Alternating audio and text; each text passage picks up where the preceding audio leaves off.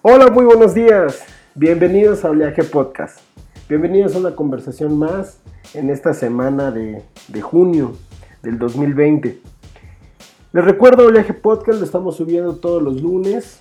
Oleaje Podcast es un canal auditivo para platicar de nuestra realidad con una perspectiva académica, casual, en donde podamos cruzar todos los elementos multidisciplinarios y llegar a una conversación eh, un poco más eh, certera, científica, sobre el acontecer de lo cotidiano, de, lo que sucede en nuestra realidad dar también voz a esas otras múltiples voces. Por ello vamos a estar invitando a muchos amigos a que nos unan eh, en sus conversaciones y que nos platiquen sobre lo que se está haciendo en otras áreas de ciencias sociales y, y la interrelación de otras con las ciencias sociales. Pues bienvenidos al tema del día de hoy. El tema de hoy es ¿qué hace y cómo se hace antropología? Hoy quiero platicarles acerca de de lo que son las herramientas, las técnicas, de lo, que más se utiliza cuando hacemos antropología. Muchas veces no se entiende cuál es la herramienta fundamental de un antropólogo. Y no se entiende no por desconocimiento, una ignorancia eh, general, sino más bien por la cualidad de esta herramienta. Esta herramienta se conoce como etnografía y es de lo que vamos a platicar el día de hoy. Bienvenidos a Oleaje Podcast.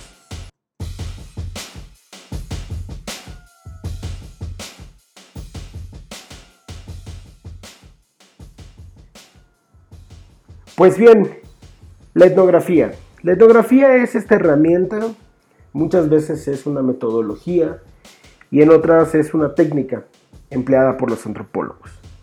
Esta herramienta técnica lo que intenta en términos muy muy generales es capturar información de la realidad social, puede ser en cualquier tipo de escenario, Puede ser en una junta, eh, una junta empresarial, puede ser en un salón de clases, puede ser en un mercado, puede ser en un supermercado, ya sabemos estas nuevas diferencias.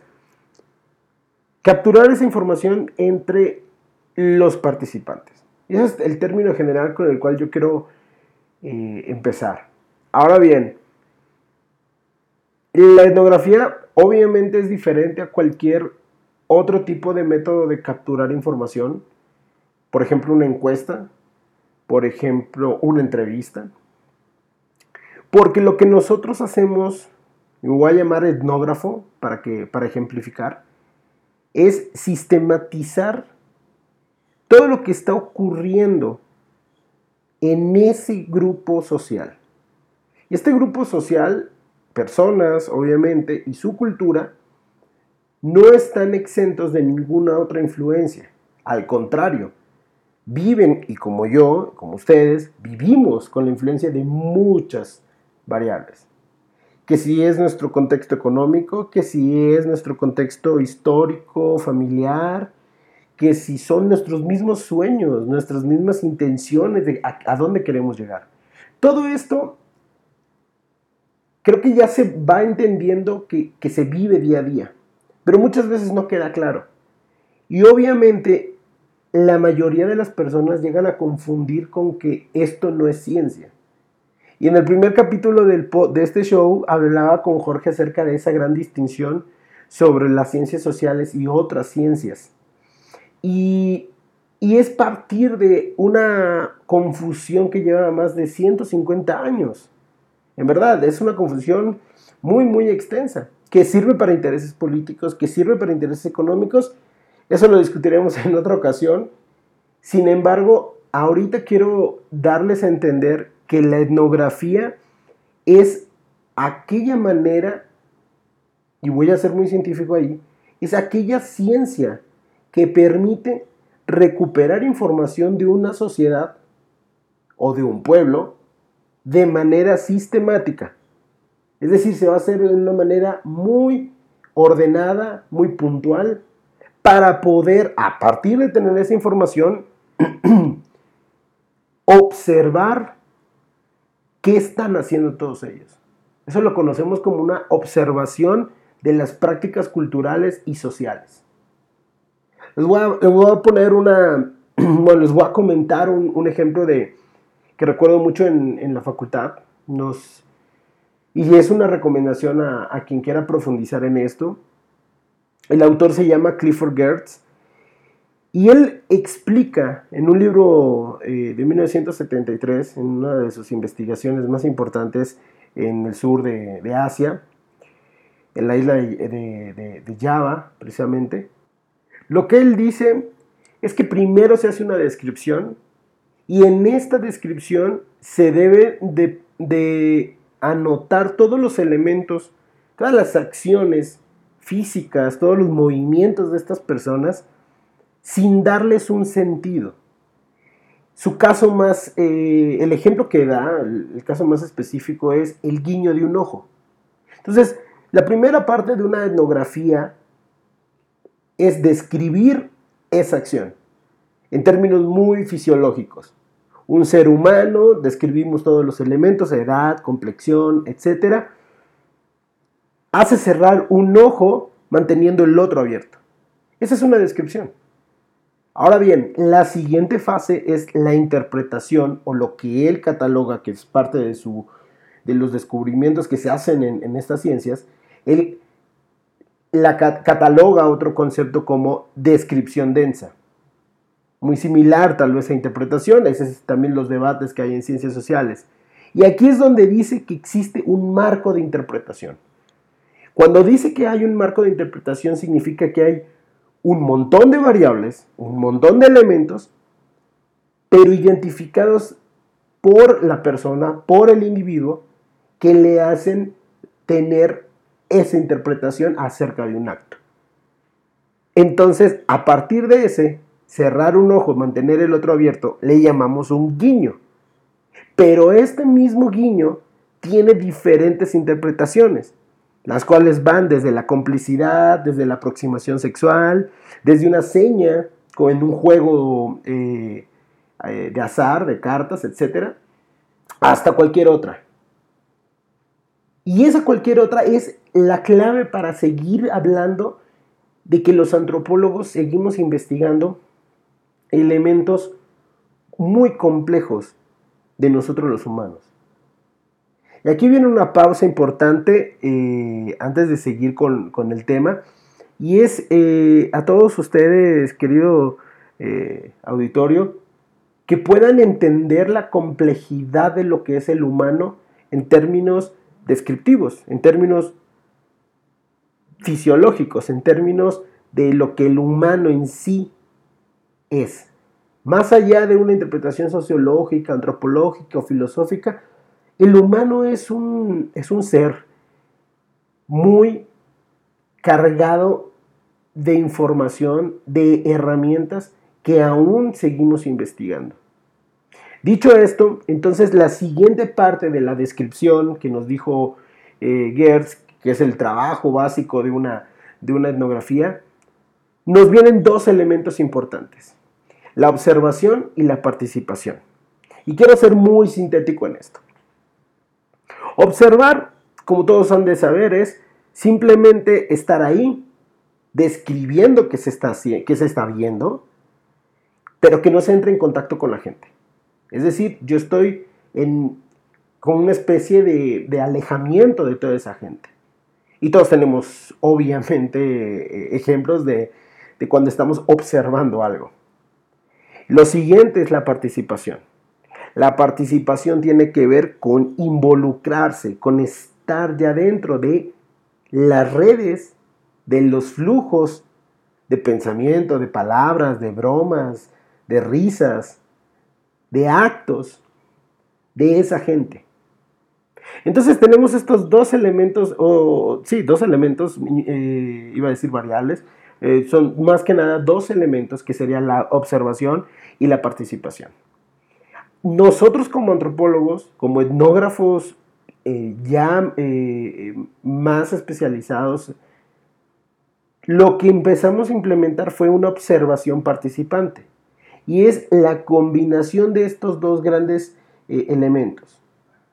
Obviamente quien me esté escuchando que tenga más experiencia en ciencias sociales sabrá lo complejo y aquí viene lo acertado lo que eh, de una buena investigación cuando sabemos integrar los elementos de una buena observación y los elementos de una muy buena participación.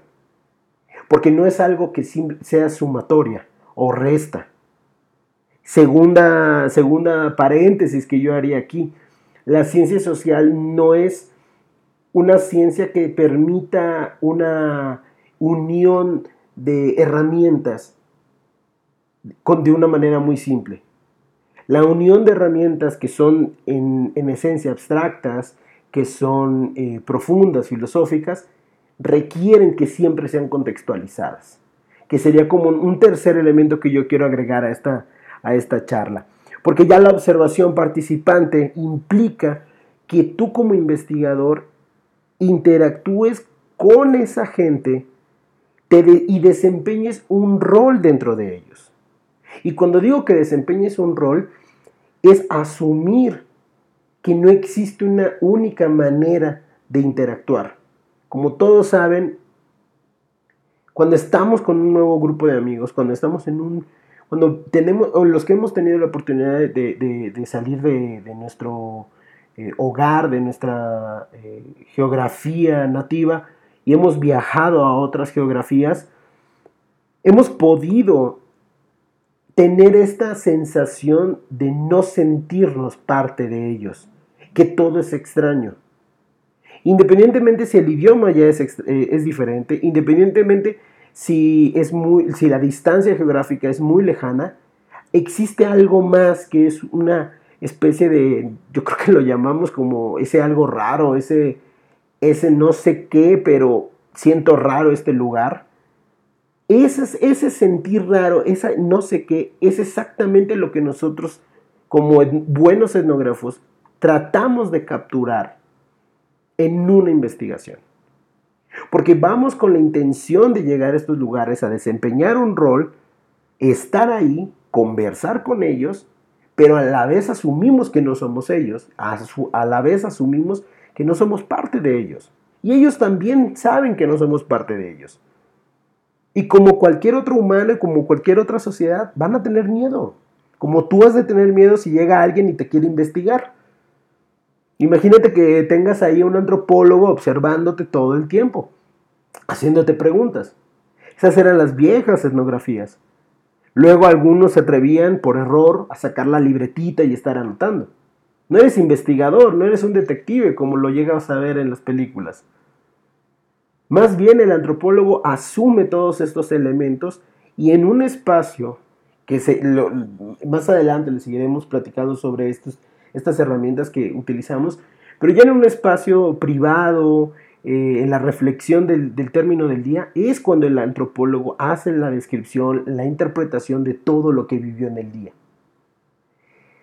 Estos elementos eh, son los que les quería eh, platicar el día de hoy. Ese es el trabajo que hace el antropólogo en términos un poco más, pues en otro lenguaje de lo que a veces llegamos a leer de las obras más impresionantes eh, que les recomiendo para entender eh, bien el trabajo del etnógrafo, además de la de Clifford Gertz, es eh, de una antropóloga argentina que se llama Rosana Guber.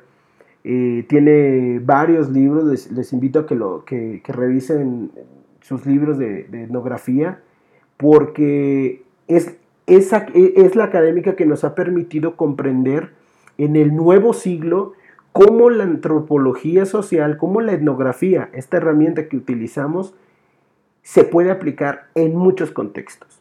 Y con esto quiero llegar a, la última parte. ¿Dónde hacemos etnografía? ¿Y hacia dónde va la nueva, la nueva antropología? O sea, hoy en el 2020, ¿qué estamos investigando y hacia dónde vamos? Pues bien, ¿hacia dónde ¿Hacia dónde va la antropología? Eh, la voy a responder para, continuar en otras charlas con, dos, con dos elementos. El primero, la, antropología está yendo hacia los negocios. Los negocios también están yendo hacia la antropología. Y cuando digo negocios me refiero más bien a la esfera de la sociedad que se ha especializado en generar nuevos proyectos económicos. hay una corriente muy fuerte que se conoce como el, emprendimiento, pero que en general lo que están buscando es abrir nuevas posibilidades para negociar o, rehacer ciertos negocios. Y aquí el antropólogo juega un papel fundamental, porque al descubrir esta esfera económica, la capacidad de la antropología en entender otras sociedades, en entender al humano, en sus prácticas culturales, en, sus creencias. Al principio yo les hablaba, los sueños también llegan a motivar a la gente. Por supuesto, hoy las nuevas, eh, los nuevos discursos, si alguien de ustedes está cercano a ellos en las empresas, es saber combinar esas aspiraciones en tu ambiente laboral para seguir creciendo. Y aquí los sueños a veces se confunden con aspiraciones y, espero esto aclararlo con algunos amigos psicólogos, pero en general va por ahí las aportaciones que han hecho los antropólogos.